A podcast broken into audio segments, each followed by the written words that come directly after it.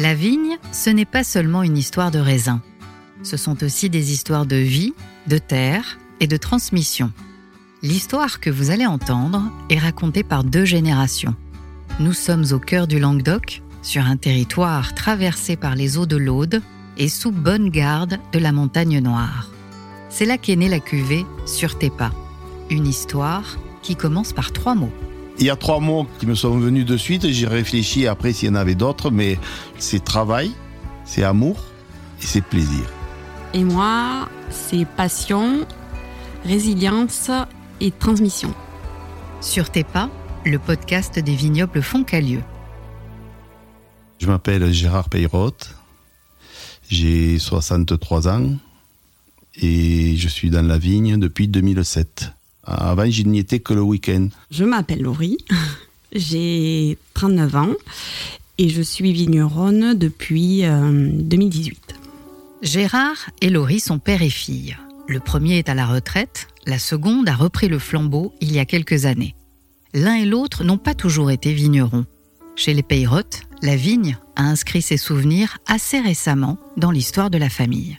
La première image, c'était, c'était il y a très longtemps, quand je passais mes week-ends dans les vignes, euh, où j'ai commencé à. J'ai très peu taillé dans ma vie les vignes, mais un jour, je me suis retrouvé tout seul en train de tailler des vignes et j'ai dit, mais quand même, c'est bien. Et c'était dans les années 85 à peu près, c'était au tout début de, c'est juste après mon mariage, quand j'étais dans les vignes de mon épouse. Voilà. Comme on appelle maintenant, c'est, euh, elle, c'était les, travaux manuels et, et moi, c'était le tracteur. voilà. Et ça a toujours été le tracteur. Alors, mon premier souvenir, euh, c'est euh, le jour où on a planté une parcelle. J'avais 8-9 ans et euh, mes parents m'ont mis sur le tracteur à conduire au milieu des rangées d'un plantier où je pouvais à tout moment écraser un pied de vigne. Un bon souvenir où à aujourd'hui je me rends compte qu'ils étaient peut-être inconscients de m'avoir laissé faire ça. C'était le travail du mercredi, du week-end et des vacances. C'était euh, l'obligation euh, à l'époque, pour nous c'était une obligation avec mon frère de se lever le matin et d'aller travailler. Vous l'aurez peut-être compris, dans cette histoire de transmission, la vigne est à l'origine une affaire de femmes. Au départ, c'est les grands-parents de mon épouse qui avaient très peu de vignes. Tout le monde, ils étaient ouvriers agricoles et ils avaient un peu de vignes qui travaillaient aussi le week-end et qui leur faisaient un petit revenu. Et, après, c'est ces vignes-là qui ont euh, augmenté avec mon épouse quand elle a fait l'installation. Et Nadine avait une épicerie jusqu'en, euh, elle était épicière jusqu'à 99 où là, elle a fait l'installation viticole, c'est-à-dire qu'elle s'est installée et là on a racheté parce qu'il fallait avoir minimum 11 ou 12 hectares et là on était arrivé à presque 15 hectares euh, qu'elle faisait la brasse et après moi je faisais le, le tracteur le week-end. Nadine est celle qui a transmis le métier. À ses côtés, Gérard et Laurie ont appris le savoir-faire vigneron, car la culture de la vigne ne laisse rien au hasard.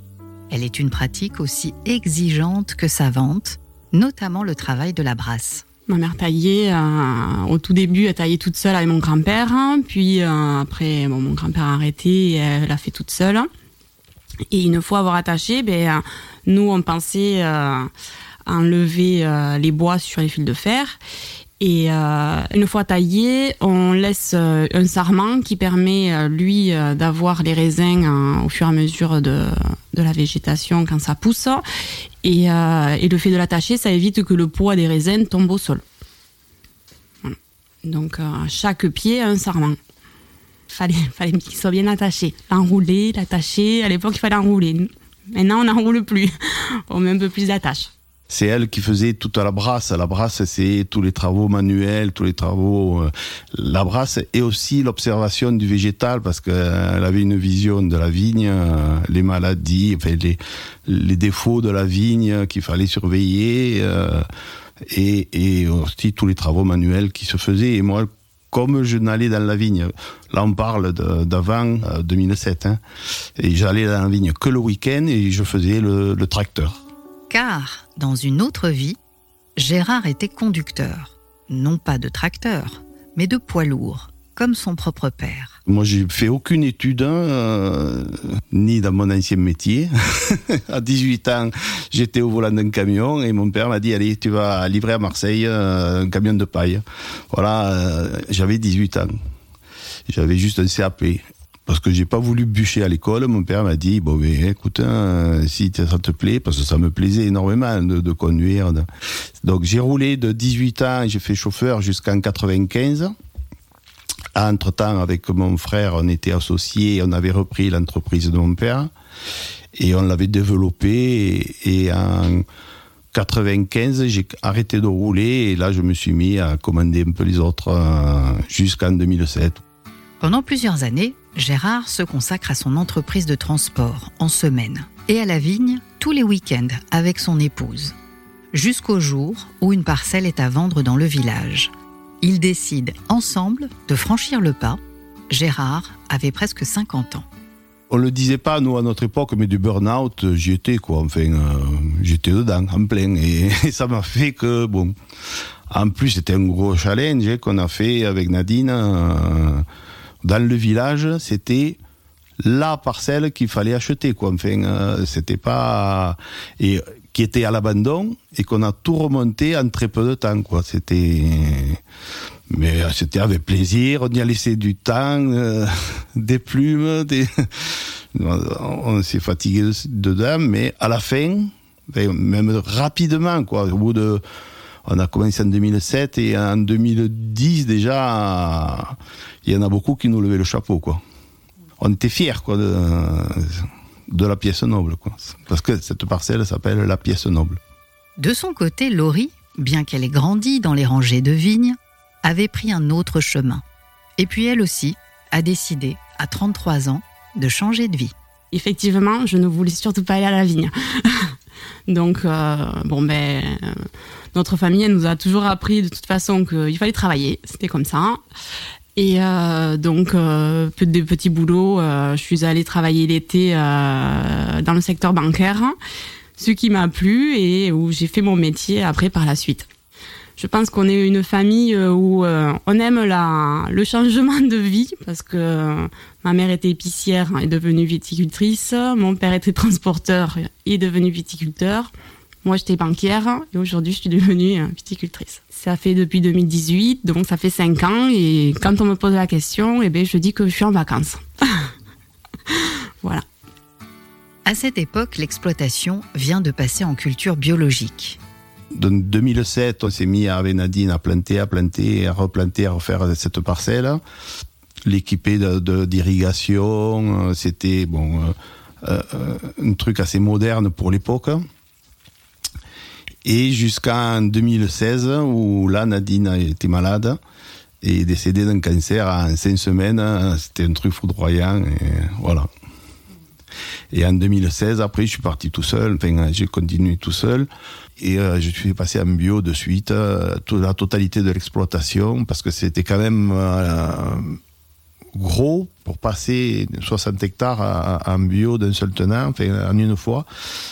Et j'ai dit, tant pis, tu le fais. Et, en 2017, j'ai fait ma conversion en bio et, et, et, je repartirai jamais en arrière parce que il y a aussi plein de choses qui ont changé, mais naturellement. C'est-à-dire que avant, on coupait toutes les haies au bord, tout autour des parcelles, alors que maintenant, on laisse les haies, on laisse pousser parce que euh, derrière le végétal, il y a la faune, la flore, et, ça fait que on réfléchit autrement, on travaille autrement, mais naturellement, c'est inné, quoi. Enfin, ça devient naturel. Donc en 2017, je suis passé en bio. Et en 2018, il y a Laurie qui est venue me demander si elle pouvait, si je la prendrais bien avec moi dans les vignes. Ben, c'est ça, effectivement. Euh, il y a eu bon, ben, le, le, déclic que ma maman soit partie, savoir que mon père était tout seul à Puchéric. La banque, ben, j'avais aussi un peu. J'étais pas en burn-out, mais je savais que je voulais faire autre chose. Mais au moment où j'ai décidé de changer de vie, euh, l'évidence était que euh, pourquoi pas Pourquoi ne pas suivre en effet les pas de sa mère, ce qu'elle avait déjà emprunté petite poursuivre aussi le travail en bio de son père, et bien plus que cela. pour moi, c'est une fierté quand même d'avoir euh, repris euh, finalement le travail de ma mère, de travailler avec mon père. Et c'est vrai que ben voilà, c'est les vacances et ça reste la famille. Et, et c'est vrai que ça nous donne une relation qu'on a tous les deux que que finalement on n'avait pas avant parce que oui, je travaillais beaucoup avec ma mère. Mon père, bon ben, il, le week-end, il était dans le tracteur, mais il était tout seul. Mais tout ce qui était manuel et euh, c'était avec ma mère. Donc le temps, je passais avec ma mère. Donc euh, et aujourd'hui, je le passe avec mon père. Ma mère m'avait appris tout ce qui était le travail de brasse, hein, comme on disait, donc euh, tout ce qui était manuel. Mais à part le tracteur et avoir avancé un peu le tracteur, ça, pour ça, j'avais jamais mis les pieds. Donc, du coup, quand j'ai repris avec mon père, ben, j'ai dit bon ben ok, je viens. Mais euh, par contre, euh, je veux que tu m'apprennes le tracteur. J'ai une petite anecdote, c'est que ce qui m'a un peu surpris au début, la première fois que je l'ai vu reculer avec le tracteur et une benne, ben j'ai dit ça va le faire finalement. Euh, J'étais agréablement surpris et aussi quand est arrivé le, la saison de la taille, j'ai dit elle tiendra pas le coup. et, c'est là où j'ai vu que finalement euh, ça allait le faire aussi. Ouais ouais ouais. Donc c'est c'est bien. Je pense que je suis ah, aujourd'hui, je suis de la femme que je suis, c'est grâce à eux, parce qu'effectivement, euh, quand dans le village, ma mère, ça a toujours été quelqu'un euh, qui travaillait dur. Donc euh, voilà, du coup ça, c'est vrai que tous les deux, ils nous ont appris ça, mon frère et moi, de, se lever tous les matins et d'aller travailler. Et c'est vrai que je les en remercie parce que c'est des, belles valeurs. Et, ça a fait le caractère que j'ai aujourd'hui. Je suis pas plus bête qu'un homme. Et que même, je pense qu'on peut mieux faire qu'un homme. voilà.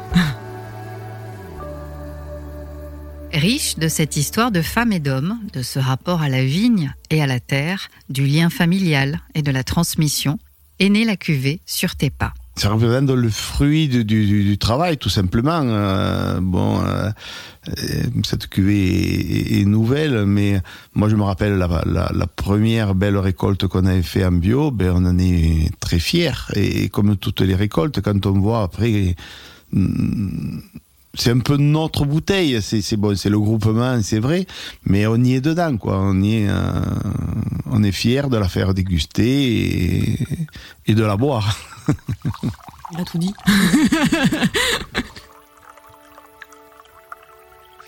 Allez, hein Qu'est-ce qu'on dit à la nôtre? À la nôtre.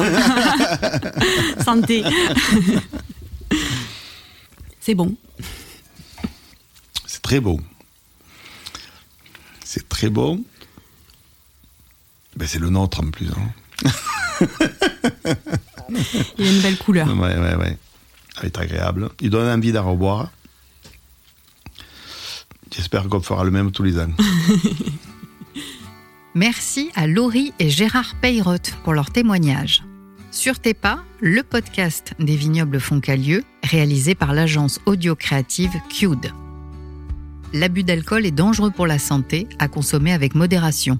Ce podcast est réalisé en collaboration avec l'IGP Pays Doc.